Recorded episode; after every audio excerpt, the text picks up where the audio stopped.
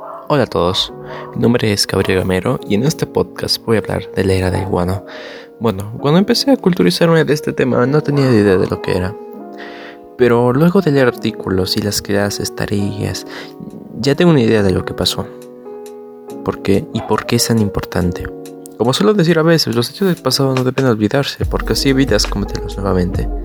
Bueno, la era de guano empezó en los años 1845 hasta 1816. Duró como unos 21 años. En la cual el Perú logró vender grandes cantidades de guano en los países de Europa y Estados Unidos. Y yo pensé, ah, ¿qué, importancia tiene el? ¿De qué servía? Bueno, investigando, mm, el guano es un fertilizante bastante efectivo que ayuda al crecimiento de las plantas.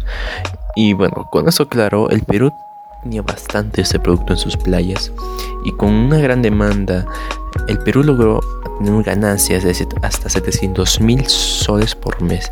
Eso es mucho. Y eso se veía prometedor para el Perú. O sea, yo veía, o sea, 700 mil soles, su madre, ¿qué vas a hacer?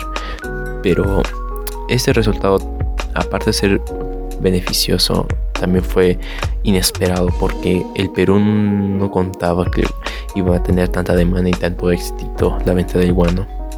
Y en esos momentos el Perú no tenía la preparación de un buen manejo de negocios. Además, el Perú vivió una época de corrupción. Además, cuando el Perú no vive en corrupción. Bueno, luego hablaremos del Perú actual. Según Wikipedia, tuvieron una deuda por los préstamos dados de una compra de guano extranjero. Mejor dicho, el Perú se quedó sin forma directa de retribuir el dinero dado antes de la exportación y eso generó más deudas, además la gran pérdida de dinero por la creación de ferrocarriles en Lima. Así declararon la bancarrota en 1870, ya que, o sea, simplificando un poco la información de que el Perú, mm, como no tenía una muy buena preparación para lograr manejar bien todo ese dinero, bueno, se estancaron con las deudas y con, para mí un punto fuerte es de los ferrocarriles en Lima.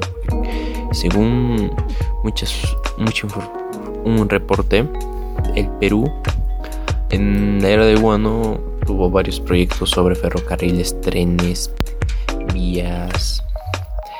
Nada terminaron, las completaron, unas cuantas sí las pudieron completar, pero la mayoría las dejaron incompletas por falta de dinero y los salarios de los demás trabajadores.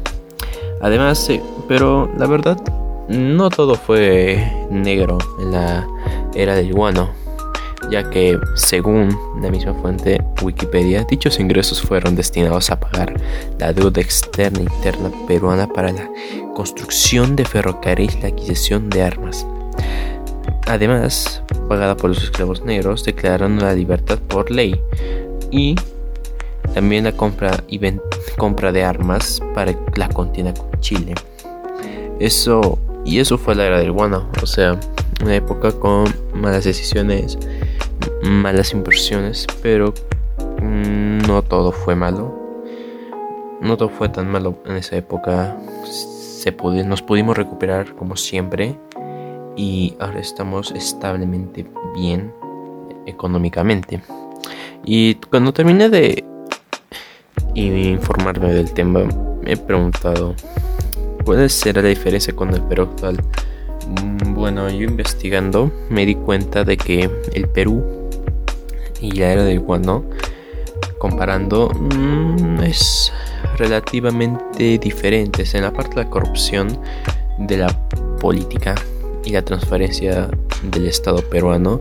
Yo creo que hay una diferencia en la, en la parte de su transparencia valga la redundancia, ya que en la era del guano era, era como muy confidencial lo que pasaba en el Estado peruano y el pueblo, el cual en ese decía que vivíamos en democracia, no se enteraba de las decisiones del Estado y eso causó cierta desconfianza. Pero ahora, gracias a nuestro presidente Martín Vizcarra, lo disolvió porque veía la falta de transparencia del Congreso. Y ahora tenemos como una mejor forma de tomar en cuenta las decisiones y si decidimos que esto podría ser beneficioso. Y también ¿algo ha cambiado? Yo creo que sí, ya que creo que antes en la era del guano, no, no creo, que en la era del guano no tomábamos las decisiones nosotros, mayormente las tomaba el Estado peruano a su beneficio de ellos mismos. Y, o sea, su beneficio, ¿a qué me refiero? Me refiero a la parte de crear ferrocarriles, vías, trenes, y no se preocupaban por la educación y por otros aspectos como la, educación, eh, la medicina, etc. Y eso mismo fue lo que hizo que tal época cayera. Pero ahora en el Perú no estamos preocupando por todo. Ya no hacemos proyectos tan grandes. En el era de Guano teníamos como 800 proyectos pendientes y de esos 800 completábamos 20. Pero ahora vamos poco a poco. Como poco a poco me refiero que tenemos un proyecto, crear un edificio, un edificio, una carretera. Creamos primero la carretera y vemos cómo puede ir y así que el edificio según de mi punto de vista como estoy viendo yo el Perú actual y también nos estamos preocupando bastante por los gastos de salud y salud pública y bienestar público en general. Según los datos macro, el Perú gastó una salud pública de 216,3 millones en 2016, es decir, como un 3,64 de datos en el ingresos del Perú. Además, unos 6.406,8 millones de dólares lo respecto al gasto público total, o sea, en general, en el 2016 y 2018 gastamos tal suma de dinero a la salud pública. Y esto, esto generó, como yo digo, yo diría una confianza entre los pobladores y el Estado peruano, ya que vemos que sí se están preocupando ahora por nosotros, ya no tanto por su propio beneficio y por su bolsillo. Y de estas dos preguntas quiero responder una que creo que es muy interesante y muy importante, la cual es por qué el Estado peruano le ha resultado difícil hasta el día de hoy aprovechar estos beneficios. Bueno, según mi opinión, también un porqué.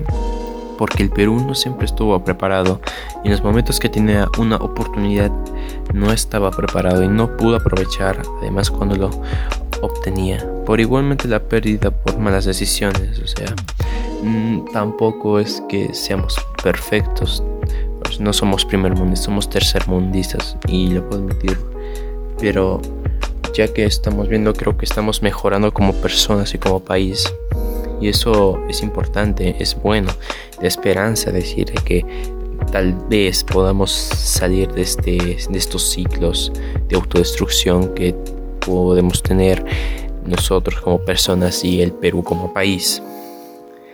Y, y creo que por eso, porque el Perú no pudo aprovechar siempre los beneficios que tenían porque no, teníamos la preparación suficiente o no sabíamos qué hacer. Y eso es importante. No sabemos a veces qué puede pasar después de tales decisiones. Además, el Perú, aunque estemos así, siempre logramos salir adelante y siempre mejoramos como personas y como país. Bueno, ese fue el podcast. Espero que le haya gustado, les hayan gustado. Y espero que pueda volver a intentar hacer esto de una mejor calidad. Y bueno, gracias por su atención. Adiós.